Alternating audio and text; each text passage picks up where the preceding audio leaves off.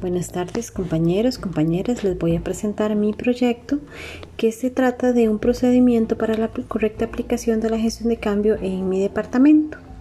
Vamos a iniciar con un mapa de empatía, con ellos vamos con ello vamos a investigar si se conoce o no en mi departamento lo que es la gestión de cambio, específicamente los ocho pasos de Kotter.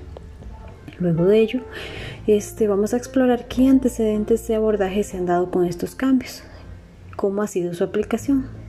Vamos a ver si han, habido eh, lo que son beneficios o perjuicios y algunos problemas que se han dado a raíz de esos cambios.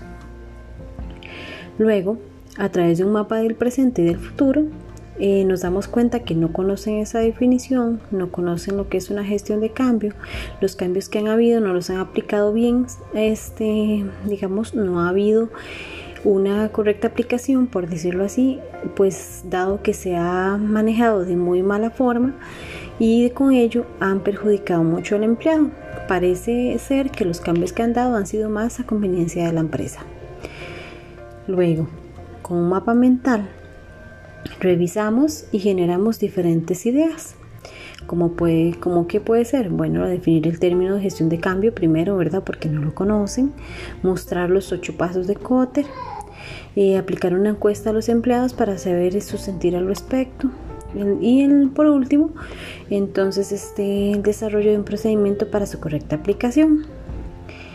Luego, a través de todo lo que hemos hecho, encontramos este, una solución que es la desarrollo del procedimiento para la correcta aplicación de la gestión de cambio.